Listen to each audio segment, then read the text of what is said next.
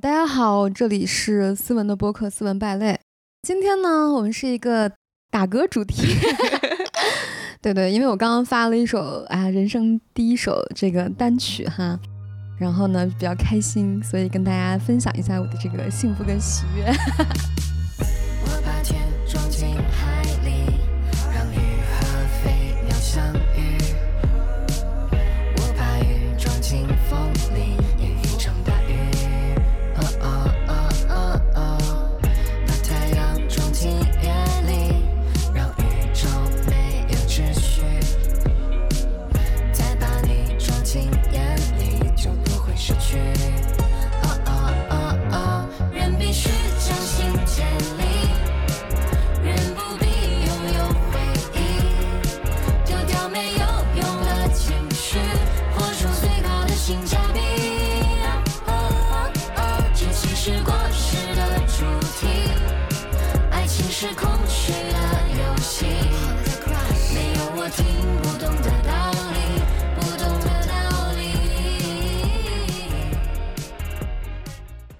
你当时为什么想到要发歌？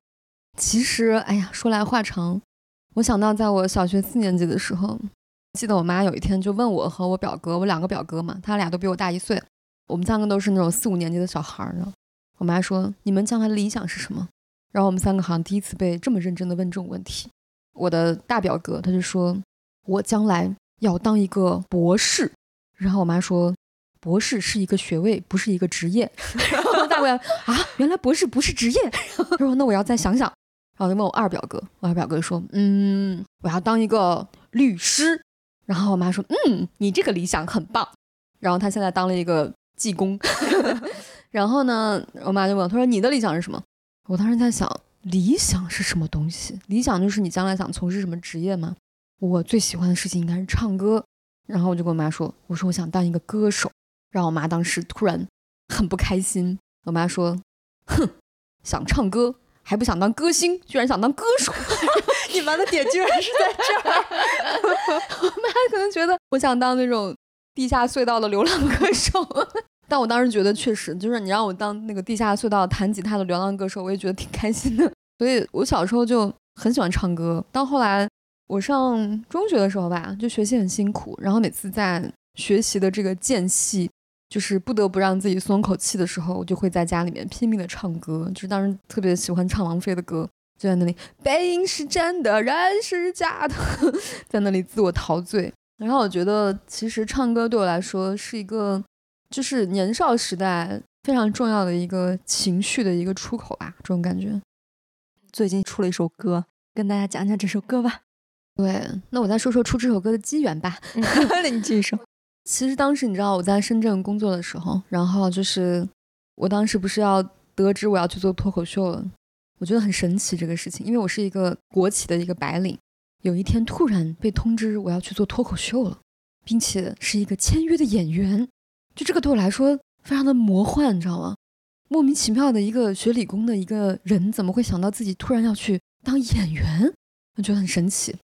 我记得我走的那一天，跟我前面的同事，跟我关系特别好的一个同事，我说：“你说人生这么神奇，我都能去都当脱口秀演员了，你说我有没有一天可以出歌啊？”他说：“四文，我相信你可以的，我觉得你的人生是不设限的。”就是我那天出这首歌的时候，我其实突然想到这个对话，我觉得其实人生就是挺神奇的，就你可能某一天你会做到一些可能你梦想已久的事情。当然，这个歌是因为。就是我的好朋友，就是这个作曲人，这个杰夫里老师，他是一个歌手嘛，然后他就也会做音乐制作，他就说，哎，那我们出一个歌吧，我们做一个乐团。其实真实的发生就是这么稀松平常。这首歌的歌词也是你自己写的，是吗？对，歌词是自己写的，虽然我很很不好意思承认，因为写的真的很幼稚。其实你当时发给我的时候，我看了第一次给我发的时候，我读完我就问你是不是分两次写的？哎，我觉得你还挺敏锐的，因为就是第一段是前年。当时跟那个环球音乐，然后在丽江有一个创作营，就歌曲创作营，然后他们当时邀请我去跟他们一起写词，我当时也觉得，哎，我还能写词呢，我觉得很诧异。然后当时经过呃一个礼拜的集训，就一个礼拜写三首歌这样，我发现，也不是不能写嘛，我觉得我写词的水平也就跟正常的不火的歌差不多嘛。然后所以第一段这种是我当时有一天躺在床上，脑子停不下来写的。当时杰弗里就是把这个曲弄出来之后，他说：“你把这个继续往下写。”我当时其实已经没有那个时候的心情了，就那个时候的情绪是，就是很梦幻、很纯爱的那种感觉。但我现在已经不是那种纯爱的心情了。我现在觉得这个纯爱真的很稀有，就是我现在已经不知道哪里有纯爱这种东西，我也没有这种情绪，所以就写了一些就是狗尾续貂的东西。看你前面的时候，我就觉得哦，这是一个爱情故事。就是前几句的时候，我就觉得你要写一个爱情故事了。后面怎么突然戏谑了起来？就是一个是在里面，一个是在外面。对，就是可能我接着这个写的时候，我也觉得很戏谑，因为我觉得现在这个纯爱这个事情，你知道，我一个朋友把我的微信备注成“纯爱战士”，我就觉得很羞耻，你知道，他也在调侃我。就是我在想，纯爱战士真的这么的令人耻笑吗？对啊，就纯爱战士，因为我跟他讲，他说，他说你喜欢什么样的男生啊？我说我喜欢那种真诚善良的，能交流的。然后他说，那其他条件呢？我说没有什么其他条件，就是聪明一点吧，不要太笨就好了。他说哇，他说那你真的很纯爱哎，哎呀，我觉得本来说这个没什么毛病，但他说完这个“纯爱”两个字，我就觉得他在嘲笑我。我就就在想，这个世界可能已经真的没有什么，就是可能这个世界纯爱真的是一件值得被嘲笑的事情吗？然后我在想，不是啊，就是我觉得真心是一个很宝贵的东西啊，但大家好像都都不愿意把所谓的真心去拿出来也好，或者是自己保有真心这个事情。都会觉得很令人丢脸吗？对，所以其实除了打歌之外，我们今天的主题就是对都市爱情 进行一次阅读理解。真的，都市爱情真的令人困惑。我觉得都市爱情的文本大概是什么？是聊天记录，它甚至都不是某个动作，然后或者是不是你们的记忆，然后你们的行为，结果是一个是真的纯文本。对，就是如果说你们俩有了文本之外的交流，你会觉得哇，天哪，要结婚了吗？就是我发现这个事儿，是因为我经常在网上有时候会刷东西，然后你会发现很多人会把聊天记录放在上面，让别人帮他看一看，嗯，就是分析一下。我就觉得哦，现在原来爱情不是两个人之间的，而是可以截图出来摆放出来供人研究的。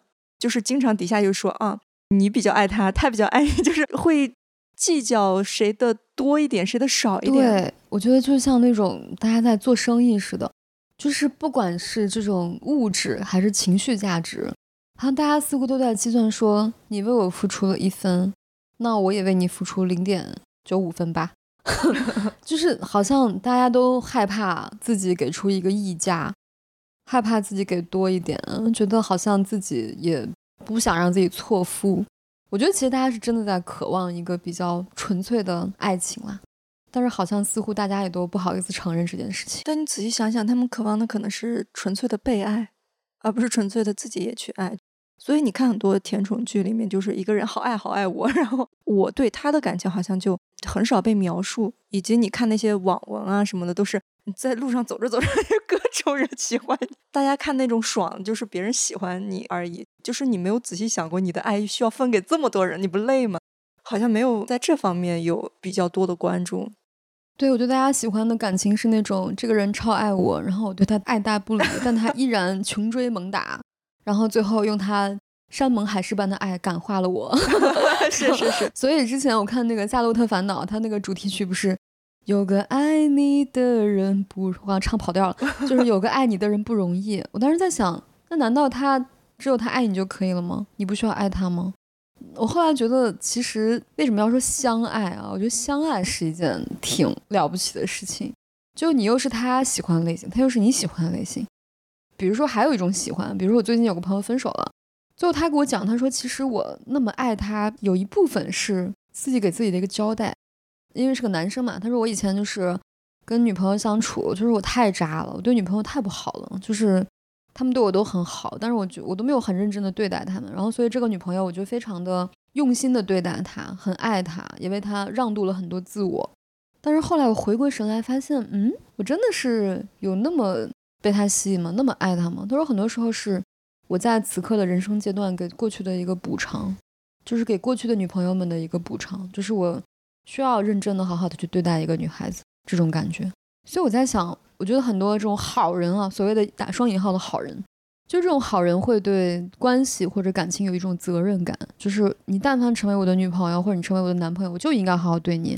这个好好对你是出于我的一种人生信条，就是也不是说跟你有什么关系，就是你换一个人，我依然会好好对他，只要在我的这个人生阶段是。所以我觉得这种东西还是怎么说呢？他已经很不错了，在现在这个感情里面。嗯，但可能不是我们对爱情的想象。对，起码不是你小时候对爱情的想象。小时候啊，我要对他负责任，肯定不会这样。罗密欧要对朱丽叶负责任。对，就是大家还是想要的是那种。纯粹的，就是眼里只有对方，然后那种迷惑感，就是那种怎么说呢？跟你喝了酒的时候非常迷幻的感觉，就是那种对，就是你俩形成了一个非常密而不分的系统，互相为之着迷，然后好像这个世界的宇宙就只存在你俩之间，就是同一时刻这种感觉。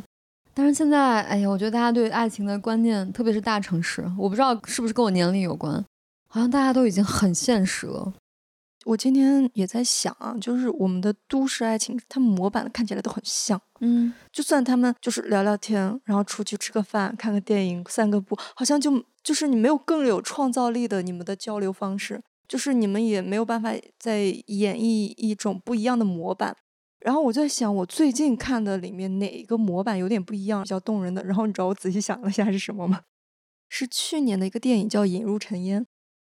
然后他们两个是嗯农村的嘛，里面一个很动人的就是那个男主给他在手上用麦子压出来一圈花，你就会觉得就是都市人的爱情，因为他们的生活它可能跟消费社会有关，就是消费社会抹平了一切就是差异性，让大家的行为模式变得都很像，导致我们就没有办法创造出一些新的爱情故事或者爱情行为或者爱情的浪漫的片段，或者是。可能也有人会在那种麦子给你压一朵花儿，但这种东西在我们的生活中似乎不值一提。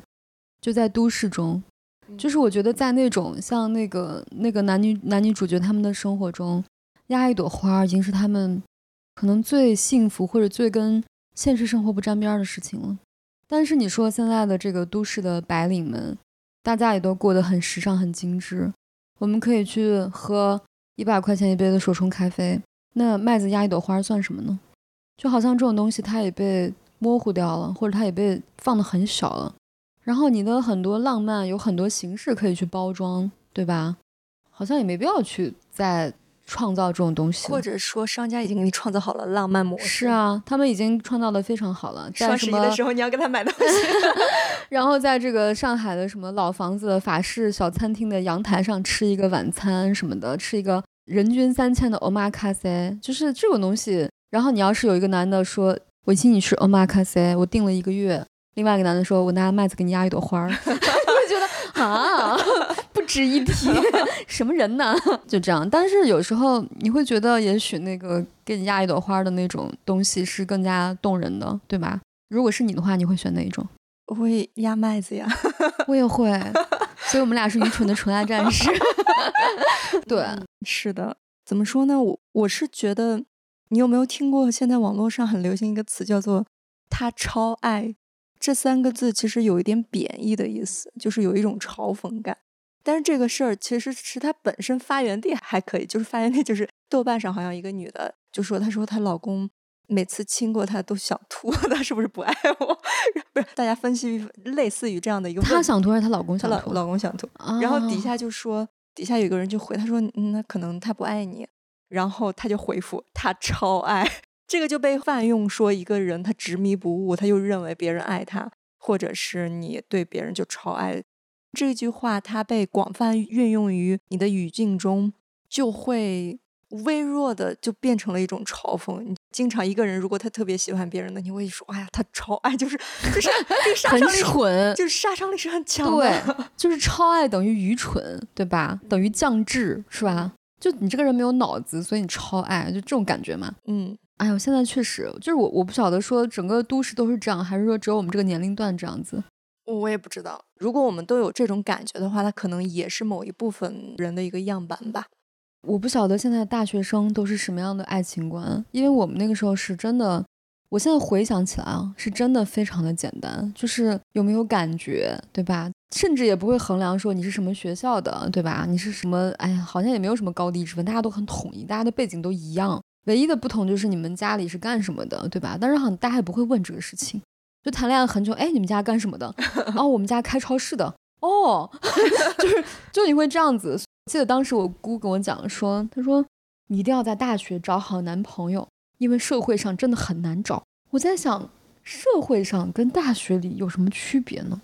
首先，大学里面就代表你们的基本家庭环境是类似的，就是他不会特别差或者特别好，或者跟你在一块儿的时候，他基本上跟你三观是符合的，因为你们在同一个学校、同一个文化环境内。但是你到社会上，其实你就要面对千百种的生活样式，你其中找到一个跟你相似的人，在一个一个小样本里面找到，就是分母极其的扩大了。对对对。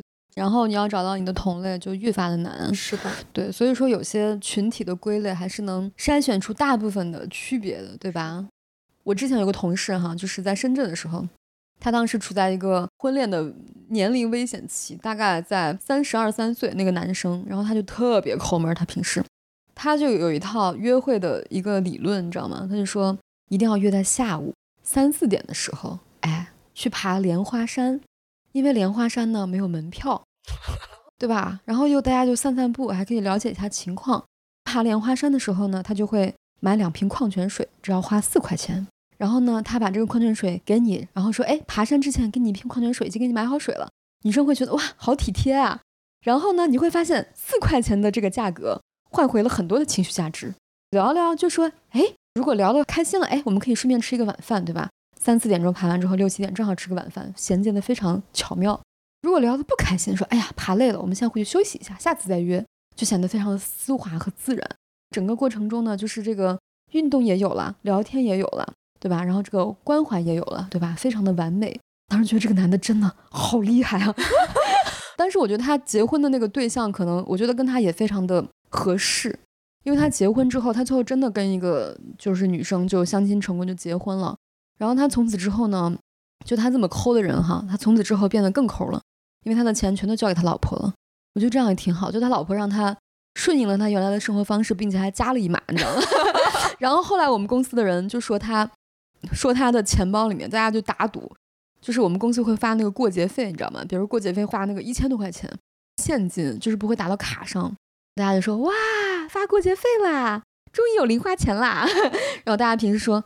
他的钱包里面绝对不会出现一张红色的钞票，然后大家就会有时候打赌说：“快掏出你的钱包，让我们看一看，我们赌一百块钱。”就这样，然后他的钱包里面真的没有，从来没有红色的钞票，除了发过节费那一天。但是他结婚的时候，就是他又精明，但他真的到他结婚的时候，他还是蛮愿意付出，他还是买了一部车给他老婆。就是我觉得他可能精打细算的背后有他的就是完善的生活企划吧。我觉得很多男生他现在喜欢做的一件事情，就是我以及我的一些女性朋友都碰到过很多这样的人，就他就会一直撩你，一直撩，就用各种方式，语言上呀、行为上呀，送你东西啊，就会这样子，一直仿佛在表现出对你有好感。他似乎是在等待你被撩到，然后反扑他，然后他再走掉。对。我感觉他们好像喜欢这么一个游戏的过程，他们只喜欢打猎，不喜欢吃食物。他们就喜欢打猎，那可能这是一个射击场，没有猎物。我写那个歌词里面有一句，就是“爱情是空虚的游戏”，我觉得他可能就是太空虚了。就比如说，如果他不停的对你释放这种信号，然后最后女生真的觉得，哎，你还不错，那我们交往吧，他会就啊，不要，我不是那个意思，我们是好朋友。我觉得男的好像就喜欢这种感觉。我觉得，也许每一个人，不管他是什么人生阶段，也许他都需要那种被爱的感觉吧。我觉得这些男的，他们干的事儿就是抛砖引玉，对吧？抛抛出去的 确实是砖，对，抛出去全是砖。然后他希望得到你一个很真诚的一个爱的回馈。对，因为他可能对你发出那些讯号的时候，他也并不代表他多喜欢你，但是他却希望自己能得到纯粹的爱。对。他希望我释放出这些信号，你应该懂什么意思了吧？那你应该能被打动吧？那你要过来主动对我好。我分析他就这么一种心情。其实你知道，就是过去一二十年，大家都其实都在批判女性非常的物质和功利，比如说什么宁可在宝马里哭什么之类的。那个时代，就大家都会觉得女性很功利。但其实我觉得，就现在男性功利起来比女性可厉害太多了。就是我在想，男性其实对女性的考察，就是我觉得女性起码大部分女性在考虑结婚的时候，我觉得第一考虑的还是我爱不爱，对吧？嗯，甚至是他在执行任务的时候，他如果爱了，他也会那个，就比如《色戒》里面，对，他一恋爱，他就是会抛弃一些功利性的东西。就你像一个女生的对她的，比如说未婚夫或者男朋友的描述，就是哇，长得很帅，条件很好，而且对我很好，很爱我什么的。然后就是我也很爱他，觉得他很可爱，什么他很帅之类的。我觉得这是大部分女性对于对象的描述。但是我觉得男性好像，特别是那种条件比较好，而且怎么说呢，有很多选择的那种男性，他结婚的时候，他考虑的往往不是爱不爱，往往是我们的条件是否匹配。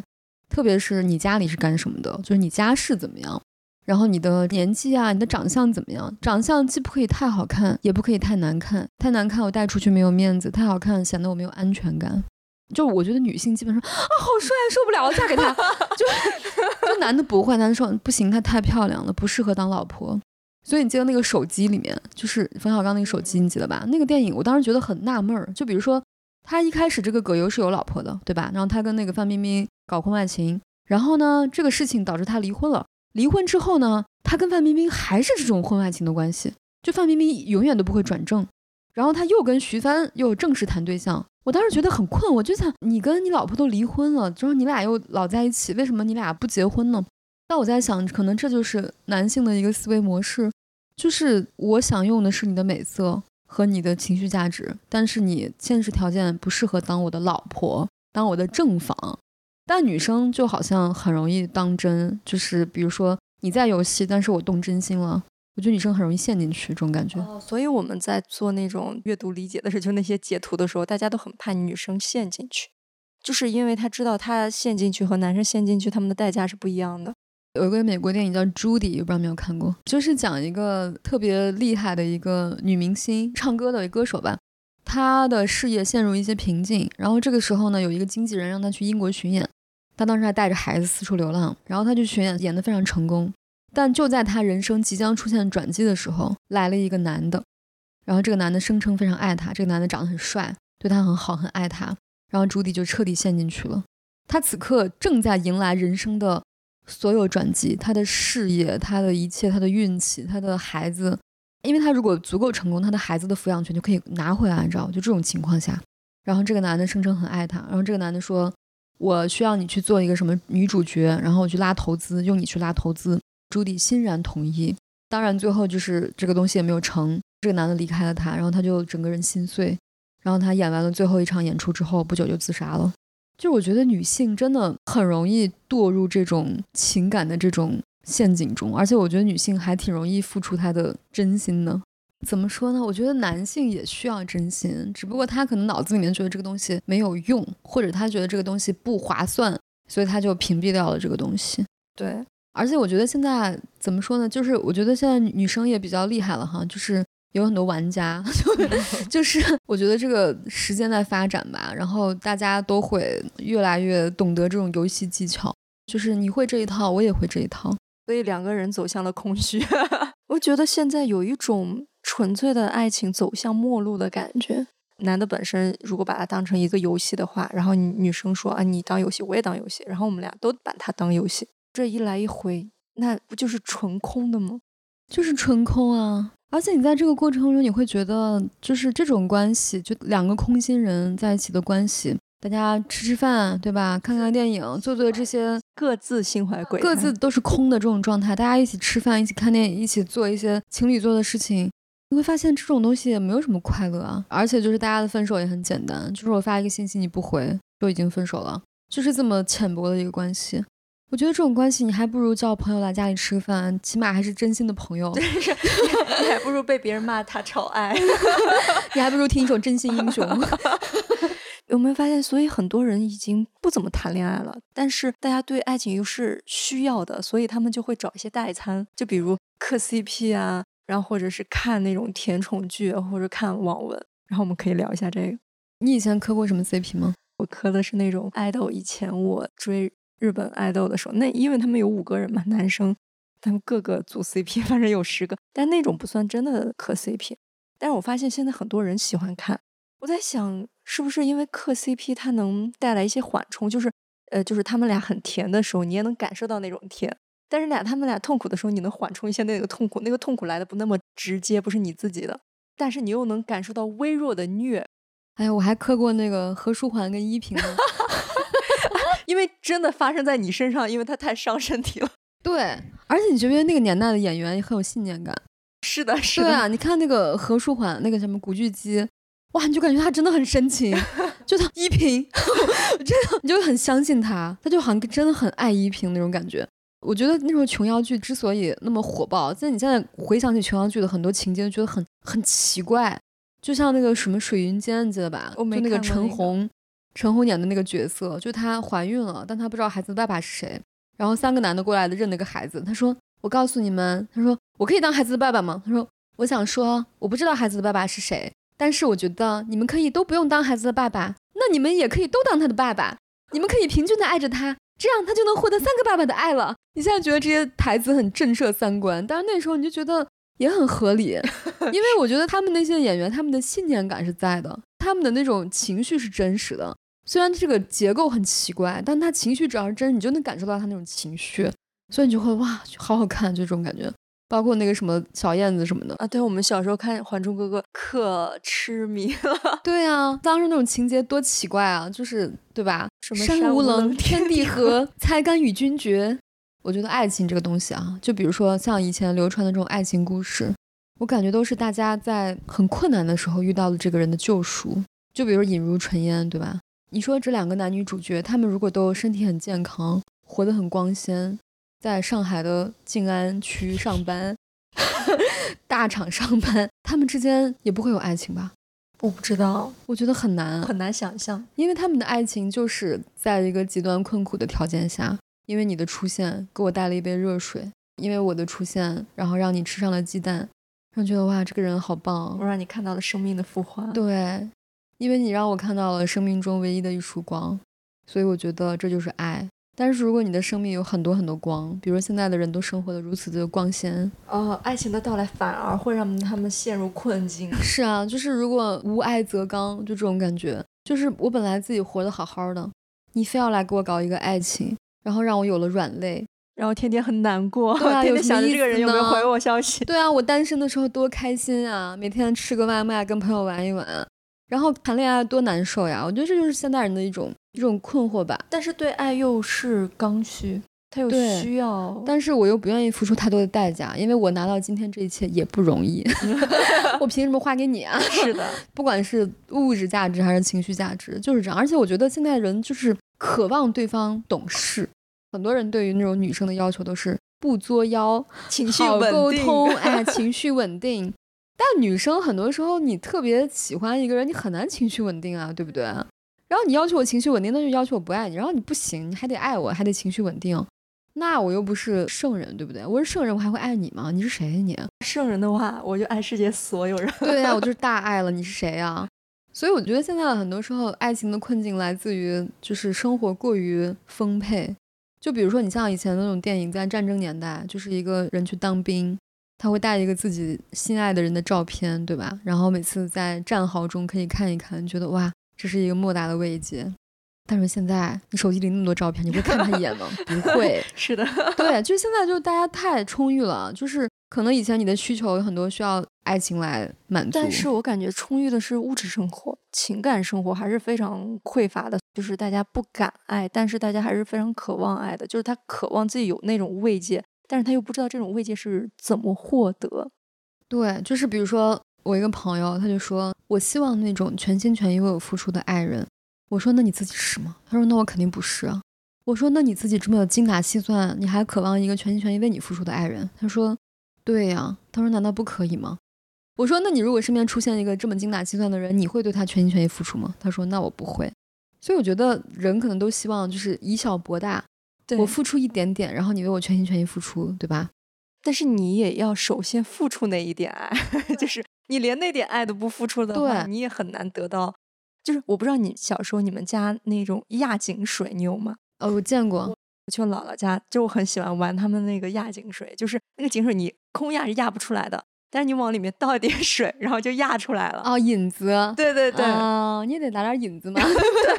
但我觉得现在大家对于这个好清醒啊，就是当你给我引子的时候，我知道你这是引子，啊，就很没意思，你知道吗？就你你的整个行为方式，你的表现都是引子的姿态。所以那次我好像看了一个什么小红书上的，就是一个女孩，她说在社交软件上认识了一个男的，两个人就约会，然后约会了一段时间，大家都觉得不错，很喜欢对方。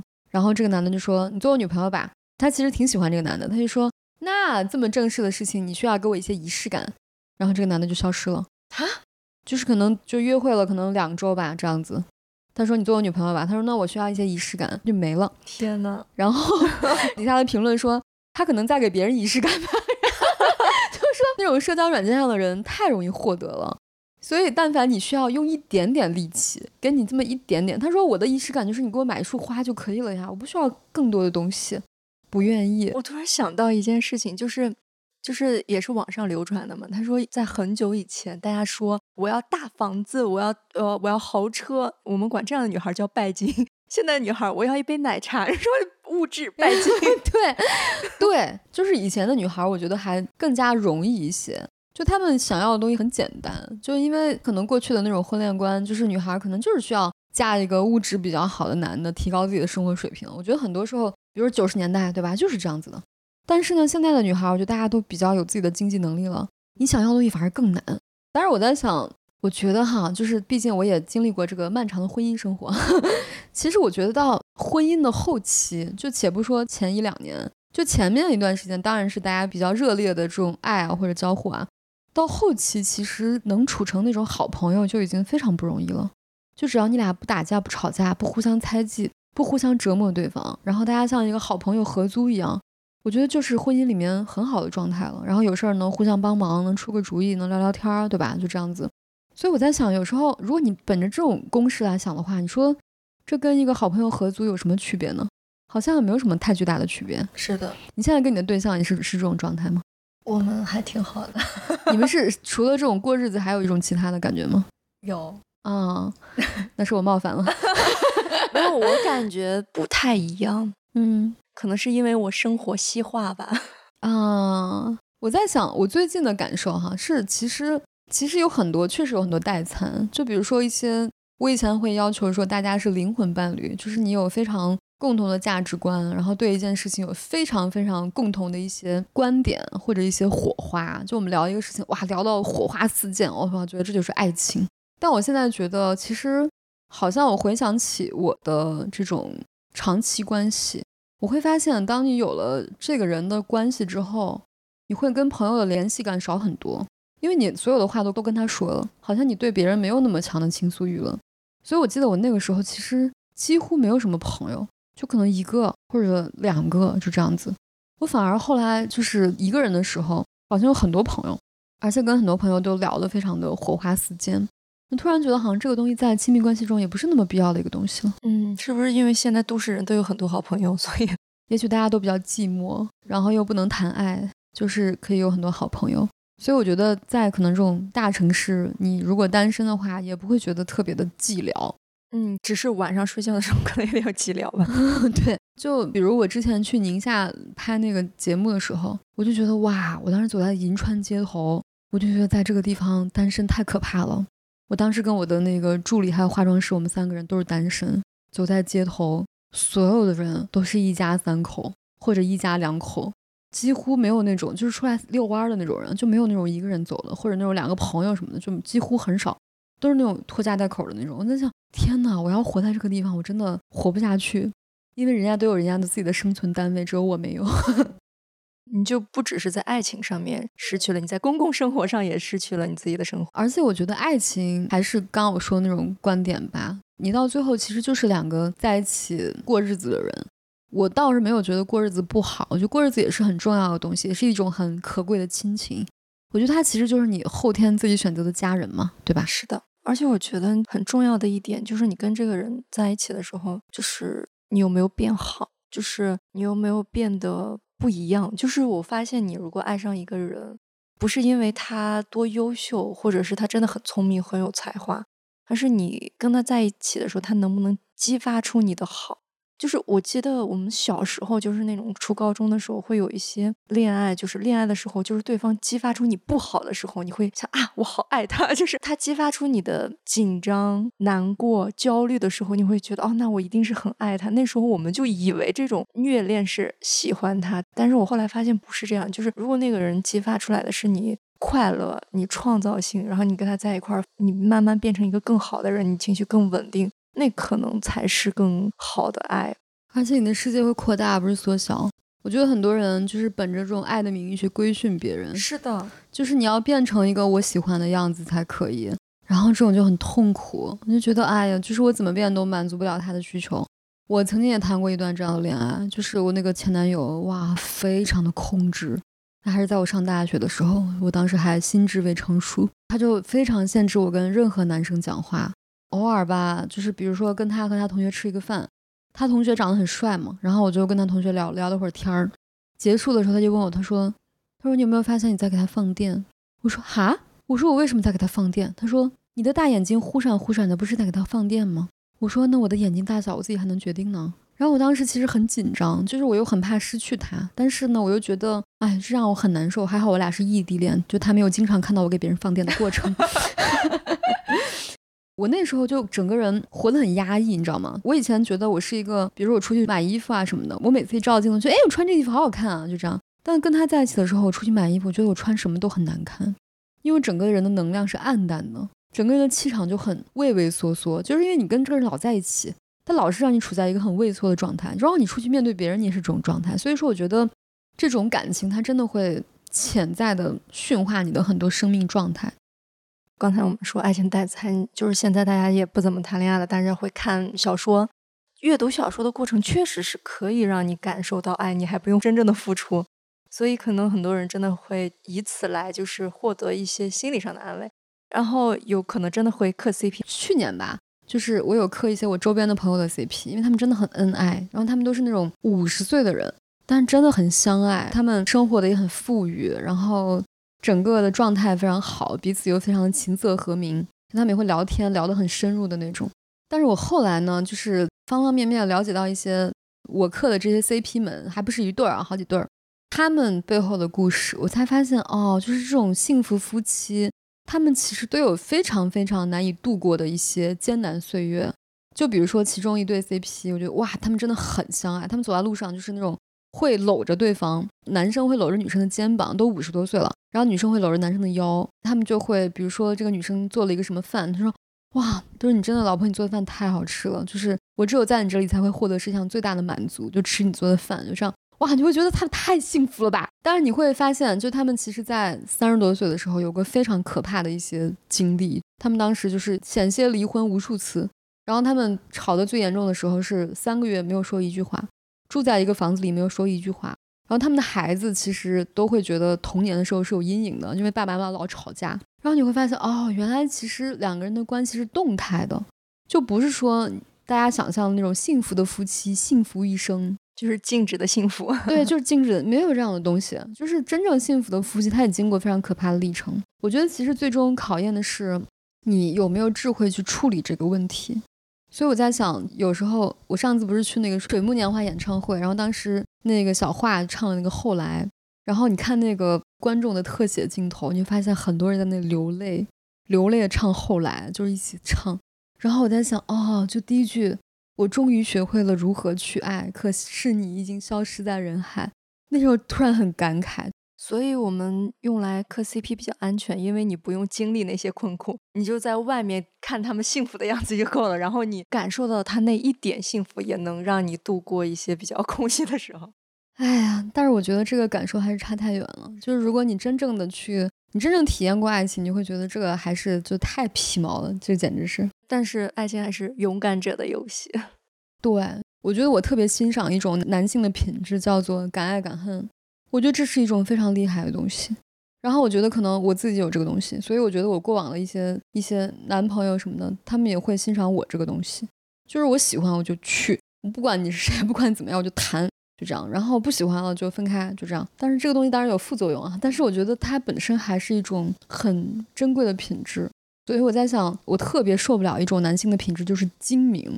就在那算呀算算，然后最后算到最后啊，这三个女的都喜欢我，最后我选择了一个。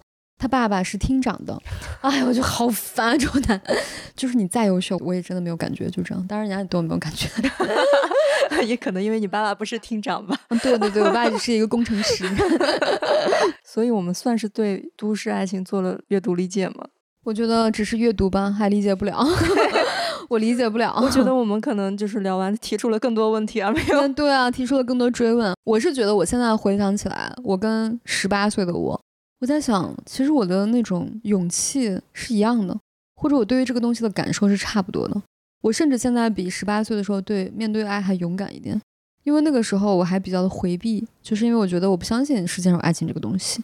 然后我现在觉得，哦，我相信这个东西，然后我也可以勇敢的去面对和接受这个东西，或者享受这个东西。但是好像大部分人都已经不会了。哎呀，这个世界上。我在想，就像以前我思考过一个问题啊，就是为什么大家都要发展科技？你发展了科技，你有了手机，然后你的生活就更繁忙了。但是你又不能自己不用手机，因为别人都用。我在想，如果这个世界全世界的人都停用手机跟电脑，那我们的生活不是会回到一个非常不错的状态？就是我要找一个人，必须到他家门口敲门，他正好不在家的话，我也没有办法。然后回到一个低效，但是却可能幸福一些的状态。但是也许这个东西就是回不去，就是现在全世界的人都。可能大家就是不相信爱情了，然后可能那我们就去只能适应这个不相信爱情的时代。我觉得也也有一种可能，我突然想到，可能是因为我们小时候在电视上看到很多爱情嘛，但那些爱情都是极少数的，它本来就不是人人都能有的，也是，然后导致我们现在。就是因为你看多，你会觉得理应觉得人人都该有，但他可能本来就是一个极少的范本。也是，你像李银河，他就说人的激情之爱是一个极大的奢侈品。他说他有幸感受过两次，就是王小波跟他现在的那个大侠。嗯，他说其实大部分人可能一辈子都不会感受到一次激情之爱，可能大部分都是那种过日子啊什么的。我有时候在想，享受过也是一件很幸运的事情，就可能以后没有，但是我觉得。也没有关系，就是万事万物都在变化嘛，对吧？你也无法去刻舟求剑去找到一个你喜欢的伴侣啊，或者怎样。前几天看到一个说法，我觉得还挺有意思的。他说，我们有时候说一个人恋爱脑，但其实不一定是因为他真的恋爱脑，而是他本身在人际交往上就有一些缺陷，只是在亲密关系中暴露了而已。就是他过度的依赖别人。是的，因为亲密关系会让你所有的防御都放下嘛。就是你那些技巧，你那些什么根本都不由自主的，你会消失，然后你会把你小时候对父母的那种渴望完全转嫁在这个人身上，你会觉得以前那个亲密关系就要满足你所有的要求。我觉得这是很多亲密关系的一个很大的问题，对，就是你会发现这个人他既要满足你外形的要求啊，又长得好看，然后又要有钱，又要工作很好，又要学历很高。又要跟你能聊得来，又要大家有感觉，哎呦喂，然后又要会照顾你，照顾生活，就我觉得世界上没有这样的人，可能大家也只能去找找自己的核心诉求吧，然后其他诉求放低一点。哎呀，说到最后，我觉得咱俩聊到现在都已经在绕着这个所谓的爱情，也可能是因为爱情本身都不是具象的，我们没办法穿过它，直接直击靶心，只能绕着它谈论。爱情只能是一种感觉。所以，都市丽人们，都市丽人们，我觉得我们，我觉得我们得保护好自己，就是不要被这种莫名其妙的招数所伤害。但是，我觉得保护自己的同时，就是你的很多盔甲里面可以放一些真心，这样会让你知道什么是幸福。即便幸福不在眼前，但你会知道它是什么东西。就算你偶尔超爱了也没事儿。